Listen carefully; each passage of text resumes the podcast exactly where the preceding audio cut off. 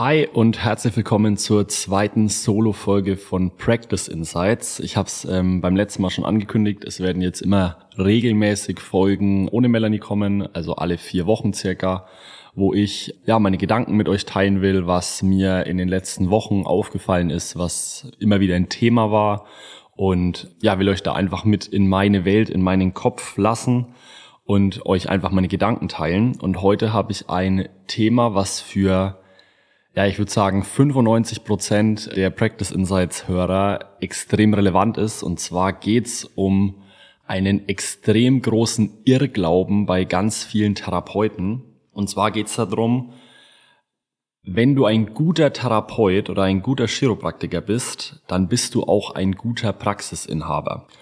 Und dieses Thema ist mir vor allem im Januar ganz häufig begegnet, dass viele Praxisinhaber sich gefragt haben, wieso läuft meine Praxis nicht so gut oder hey, ich habe da jetzt so gute Behandlungsergebnisse mit meinen Patienten und ich mache so einen guten Job und trotzdem funktioniert die Praxis nicht so, wie ich mir das Ganze wünsche. Und ich will heute genau auf dieses Thema eingehen, warum das so ist, was da überhaupt dranhängt und möchte einfach mal so diesen, dieses Gedankenspiel mit euch teilen und starten möchte ich mit dem allerersten Gedanken, den viele haben, wenn sie sich selbstständig machen oder wenn sie sich quasi, äh, wenn sie ihre eigene Praxis eröffnen. Und zwar die meisten machen sich aus dem Gedanken selbstständig, dass sie sagen, hey, ich bin extrem gut in meiner Behandlung. Also ich erziele außergewöhnliche Therapie oder ja, Behandlungsergebnisse.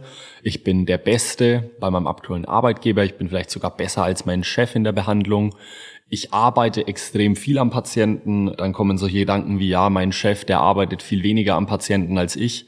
Und ich mache ja eigentlich alles für den. Und der sitzt im Büro oder macht äh, irgendwelche anderen Dinge.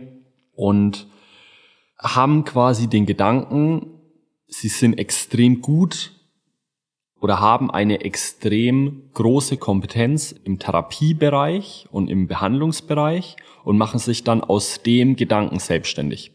Und die ersten ein bis zwei oder auch drei Jahre mag das gut funktionieren, weil die Patienten kommen wegen der hohen Qualität und wegen der Expertise, die du da an den Tag legst als Therapeut und sind auch happy bei dir und es kommt aber früher oder später genau dieser Gedanke, dass du dich fragst, hey, wie geht es jetzt weiter oder wie entwickle ich mich weiter? Wie, wie mache ich jetzt die Praxis? Wie bringe ich die Praxis einfach aufs nächste Level? Wie gehe ich den nächsten Schritt?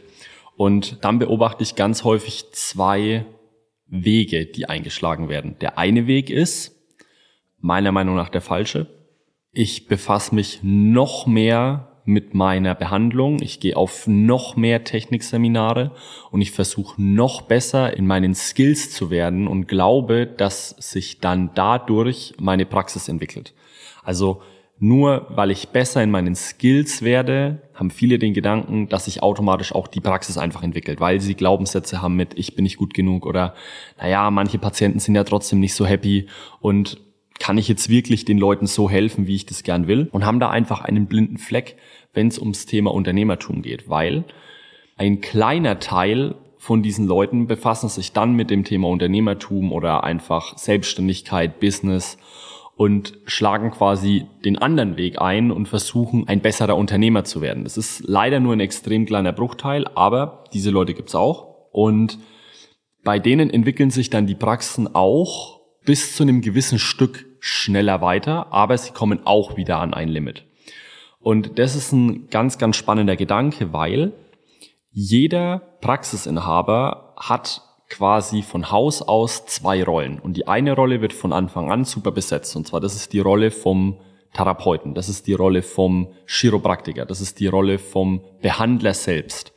Und der große Irrglaube, der aber daran vergessen wird, ist, du bist zu dem Zeitpunkt, wo du Therapeut bist, automatisch auch Unternehmer, auch Selbstständiger, der sich mit ganz, ganz vielen anderen Themen befassen muss. Und faktisch gesehen sobald du dich selbstständig gemacht hast und deine eigene Praxis hast, also sprich Praxisinhaber bist, musst du umschulen. Und zwar, du musst von dem Tun am Patienten genauso in die strategische Rolle reinwachsen und die Rolle des Selbstständigen ausfüllen. Und jetzt fragen sich vielleicht die meisten, okay, was ist denn jetzt die Aufgabe eines Praxisinhabers, Selbstständigen oder am Ende eines Unternehmers? Und wir müssen als erstes mal drei Levels unterscheiden, die du sozusagen in der Praxis einnimmst. Also als allererstes bist du selbstständig. Da bist du der Einzelkämpfer, derjenige, der Tag und Nacht am Patienten steht, sich um alles selbst kümmert und du bist komplett alleine in deiner Praxis. Der nächste Entwicklungsschritt ist dann der Praxisinhaber oder der Selbstständige mit Team. Also sprich, du bist immer noch derjenige, der am Patienten steht. Du hast aber schon ein Team im Background aufgebaut, wo ja, viele Leute unterstützen. Vielleicht hast du auch den ein oder anderen Therapeuten schon mit angestellt. Du hast jemanden an der Rezeption, du hast jemanden vielleicht in der Buchhaltung. Also sprich, du hast auf der einen Seite immer noch deine Hands-on-Tätigkeit am Patienten, hast aber auf der anderen Seite auch Leute, die dich bei deiner täglichen Arbeit unterstützen, die dir zuarbeiten oder sogar den ein oder anderen Therapeuten, der genauso wie du mit am Patienten stehst. Und da würde ich sagen, 99 Prozent der Therapeuten sind genau auf dem Level. Und dann hast du quasi noch die dritte Stufe, und das ist die Stufe des Unternehmers, wo du die Möglichkeit hast, am Patienten zu arbeiten, du musst aber nicht mehr. Also sprich, du hast deine Praxis so aufgebaut, dass es weitestgehend autonom läuft. Also sprich, dass du keine operative Aufgabe mehr in deiner Praxis hast. Also operative Aufgabe, sprich, du behandelst Patienten, du kümmerst dich um die Buchhaltung, du kümmerst dich um Termine. Das hast du alles abgegeben und alles delegiert, sodass du die Aufgaben machen kannst, die du machen willst. Jetzt ist es immer die Frage, will ich dahin, will ich das überhaupt?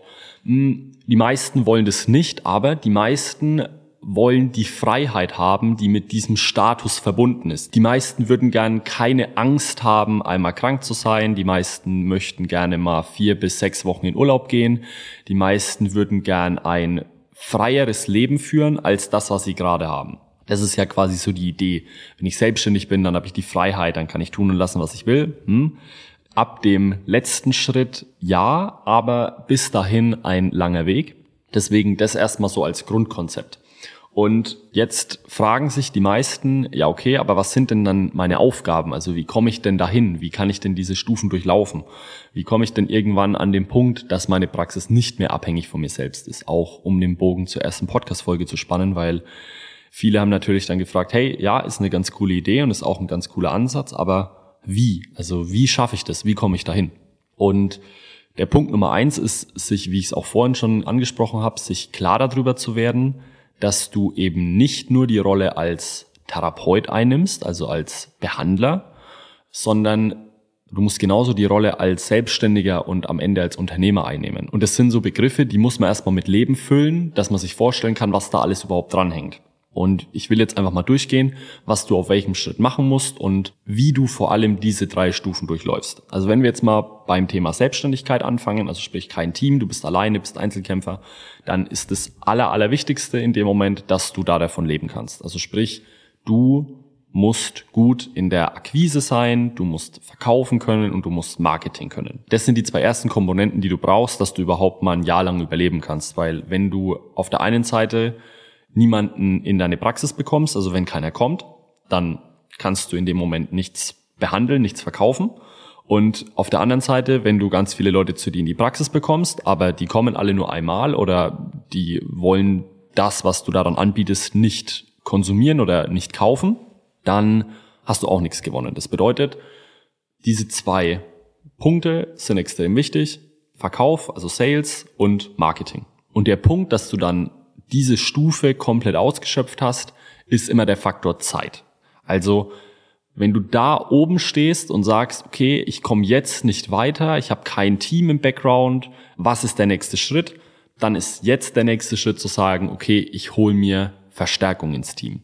Und dann kommst du automatisch auf die zweite Stufe, weil du hast Leute dann, die dich einfach entlasten. Dass du produktiver arbeiten kannst, dass du effizienter arbeiten kannst, dass du vielleicht mehr Menschen in kürzerer Zeit behandeln kannst, weil dir im ersten Schritt jemand die Abrechnung abnimmt, die Terminvergabe, die Kommunikation mit dem Patienten, die Begrüßung von dem Patienten, die Buchhaltung. Also sprich, du holst dir in erster Linie dann jemanden rein, der dir zuarbeitet. In der Chiropraktik ist das jetzt eine CA, bei anderen Therapeuten ist das jetzt eine Rezeptionskraft oder eine Buchhaltung oder jemanden für die Abrechnung. Und dann steigst du automatisch auf die nächste Stufe hoch und dann bist du Selbstständiger mit kleinem Team, auch wenn ihr jetzt nur zu zweit seid. Du musst in dem Moment jemanden führen. Und das ist quasi dann die zweite Ebene, auf der du stehst und da stehen die allermeisten. Und da habe ich jetzt einen bunten Blumenstrauß aus Dingen, die da jetzt passieren. Also auf der einen Seite musst du gut im Recruiting sein. Das bedeutet, du musst es schaffen, dass Menschen bei dir arbeiten wollen. Bedeutet, du musst auf der einen Seite attraktiv als Arbeitgeber sein, weil sonst will niemand bei dir arbeiten und du wirst niemanden finden. Und Punkt Nummer zwei, du musst gut in Mitarbeiterführung werden, weil Du hast jetzt jemanden, dem du Aufgaben abgeben kannst, der aber am Ende macht, was er will und dir auf der Nase rumtanzt, wenn du keine gute Führungskraft bist. Und deswegen ist es hier vor allem wichtig, dass du dich mit den beiden Themen befasst, zusätzlich zu den Themen Verkauf und Marketing, dass du auf der einen Seite Menschen begeistern kannst, Menschen findest, die bei dir arbeiten und Recruiting ist ja dann auch vielschichtig, also sprich, auf der einen Seite brauchst du einen Kanal, wo du Menschen findest, ob das jetzt Social Media ist, ob das jetzt irgendwelche Jobportale sind, ob du jetzt Werbung schaltest, wie auch immer. Dann brauchst du aber auch einen guten Bewerbungsprozess, weil du willst keine faulen Eier einstellen. Bedeutet, du willst Leute einstellen, die zu dir passen. Das bedeutet, du brauchst Werte, du brauchst eine Mission, du brauchst eine Vision, die einfach so groß ist, dass jemand sagt, hey, da würde ich gern Teil davon sein. Und auch ein Faktor ist, du willst die richtigen Leute einstellen. Das bedeutet, wie ich es vorhin gesagt habe, du willst keine faulen Eier einstellen. Du willst Leute einstellen, die ihre Arbeit machen, auf die du dich verlassen kannst. Und gute Leute brauchen immer wenig Führung. Wenn du jemanden einstellst, der unmotiviert ist, der undiszipliniert ist, dem du alles zehnmal sagen musst, der einfach nicht passt, dann hast du viel, viel mehr Führungsaufwand, wie wenn du jemanden einstellst, der perfekt in deine Kultur reinpasst, der perfekt in deine Werte passt, der deine Vision versteht und der Teil davon sein will, weil solche Leute brauchen immer weniger Führung als Leute, die da überhaupt nicht reinpassen. Und du kannst es auch ganz einfach erkennen, ob du jetzt vielleicht ein faules Ei eingestellt hast, was jetzt nicht zu dir passt, und auch wenn du jetzt noch keine Werte oder keine Ziele und keine Vision definiert hast, dann strahlst du ja trotzdem als Führungskraft, als Praxisinhaber was aus. Und jetzt gibt's immer Menschen, wo du extrem viel Zeit investieren musst in deinem Team, dass sie das Ganze verstehen, dass sie ihren Job richtig machen und wo dir Kopfschmerzen machen. Und es gibt immer Leute, die du im Team hast, die fast von selbst laufen und die einfach nur einen richtig guten Job machen. Und so kannst du schon mal für dich entscheiden, okay, wie gut bin ich wirklich im Recruiting? Also wie gut bin ich wirklich im Herausfiltern, im Erkennen von guten Mitarbeitern und von schlechten Mitarbeitern. Das kannst du dir auf der Ebene schon mal, schon mal überlegen bei dir in der Praxis.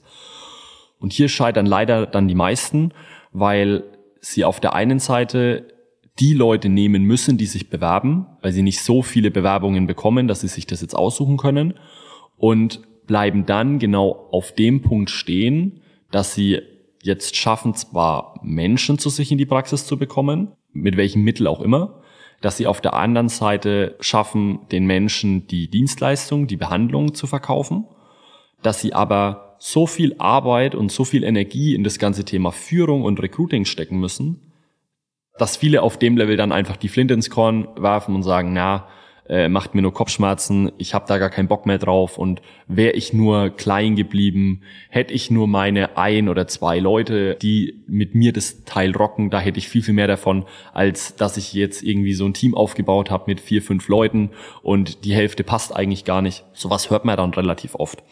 Und das ist dann quasi der erste Entwicklungsschritt, wenn du in der Situation bist, dass du dir denkst, hey, ich würde gerne ein Team aufbauen oder ich habe schon ein Team, aber irgendwas funktioniert nicht so gut dann musst du genau an den beiden Dingen arbeiten. Auf der einen Seite musst du an deinem Führungsstil arbeiten und auf der anderen Seite musst du an deinem Recruiting arbeiten, dass du einfach mehr Leute findest, bessere Leute findest und vor allem besser aussortierst in dem Moment. Jetzt sind wir quasi auf dem Level. Du hast ein Team. Alles ist immer noch ziemlich stark von dir abhängig. Du hast ein, zwei, drei CAs, Rezeptionskräfte, die dir zuarbeiten und du als Praxisinhaber automatisch auch als Therapeut bist immer noch hands-on am Patienten und steckst da immer noch extrem viel Zeit rein.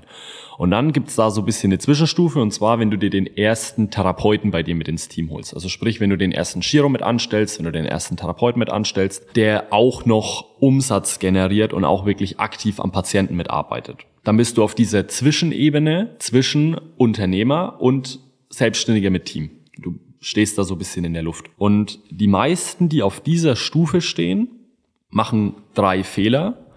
Und zwar den größten Fehler am Anfang. Sie schaffen es nicht zu diesem Zeitpunkt mehr, ihr Wissen und ihre Skills weiterzugeben. Das bedeutet, sie haben eine schlechte Einarbeitung, sie haben das Ganze nicht systematisiert, sie haben das Ganze nicht automatisiert und vielleicht erkennst du dich da auch wieder. Du hast dann quasi ein Team aufgebaut, wo du dich aber fragst, hey, was machen die eigentlich alle? Wieso machen die das nicht so, wie ich das will? Oder wieso ähm, funktioniert das jetzt nicht mehr so gut. Eigentlich müsste das doch jetzt viel, viel besser laufen, wenn ich da jemanden eingestellt habe und ich habe dem doch erklärt, wie er was machen muss, aber der macht es irgendwie nicht. Und hier komme ich auf eine ganz wichtige Erkenntnis zurück, und zwar alles, was in deiner Praxis, alles, was in deinem Unternehmen passiert und auch schlecht läuft, dafür bist immer du verantwortlich, du selbst. Und erst wenn du 100% die Verantwortung da dafür übernimmst, kannst du auch was ändern.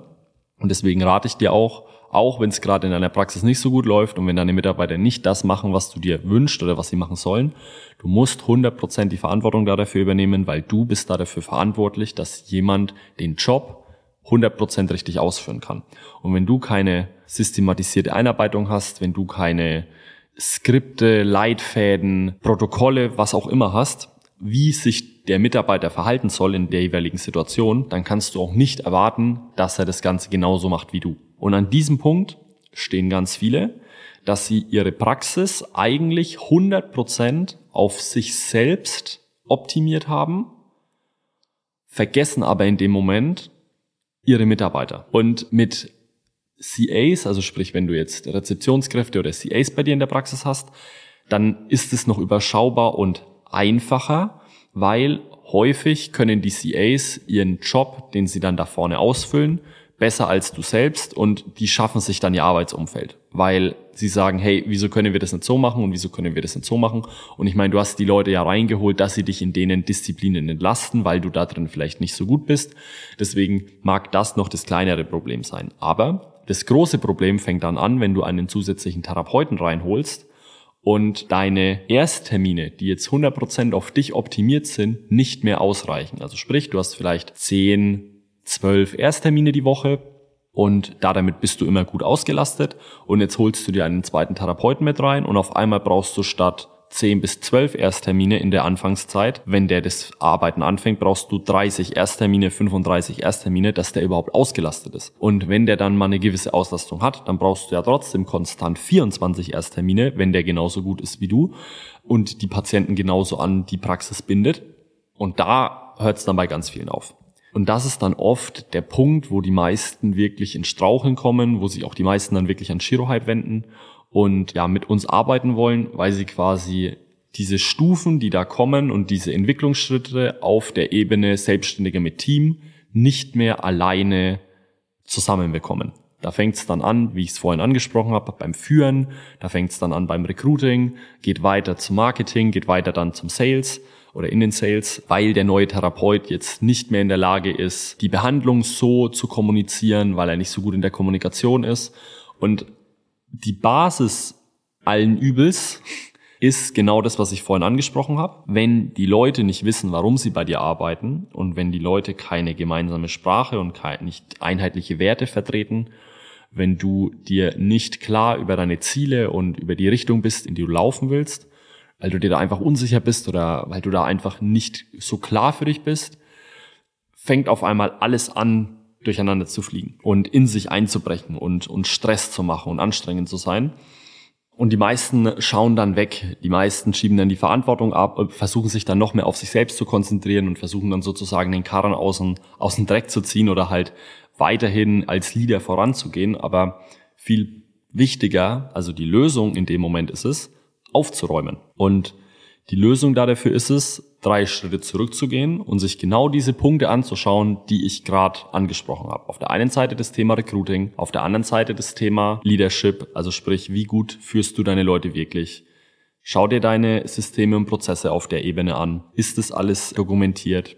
Weiß jeder in der Praxis Bescheid? Schau dir deine Brand an, schau dir deine Vision, deine Werte, deine Mission an. Sprech dir eine Sprache in der Praxis. Weiß jeder, um was es bei dir geht. Schau dir dein Marketing an. Weißt du wirklich, woher deine Neupatienten kommen? Und wenn nein, musst du da dafür ein System schaffen, dass du genau weißt, welche Neupatienten zu dir kommen. Ich habe da ganz oft schon drüber gesprochen. Einfach die anderen Podcast-Folgen anhören. Und letzter Punkt, Kommunikation. Schafft es dein Therapeut, deine CAs, deine Mitarbeiter, genau das zu kommunizieren, was der Patient am Ende wirklich mitnehmen soll und verstehen soll. Und wenn du diese Probleme, die ich jetzt gerade angesprochen habe und thematisiert habe, alle für dich löst und alle für dich einordnen kannst, dann ist es ganz wichtig, das Ganze runterzuschreiben in einer Art Playbook, in einer Art Brandbook, nenn's wie du willst, wo alles drinsteht, was du in deiner Praxis machst, wie du das Ganze in deiner Praxis machst, warum du das Ganze in deiner Praxis machst, wo jeder genau weiß, wo er nachschauen muss, wo alles drinsteht, was ihr macht und wo jeder genau weiß, was er zu tun hat. Wenn du das gemacht hast, hast du automatisch eine Praxis gebaut, wo du dich langfristig rausziehen kannst und wo du dann automatisch auf die dritte Stufe kommst, weil, lass uns das Ganze mal weiterspinnen, dein Recruiting läuft. Du weißt, wie du neue Therapeuten zu dir in die Praxis bekommst, du weißt, wie du neue Chiros zu dir bekommst und du kannst dich da peu à peu rausziehen. Jetzt kommunizieren die Chiros oder die Therapeuten, die bei dir arbeiten, genau so, wie du dir das wünschst und wie das auch für dich in der Praxis funktioniert. Du hast dein Marketing automatisiert, es kommen dauerhaft neue Patienten rein, Deine CAs wissen genau, was sie zu tun haben.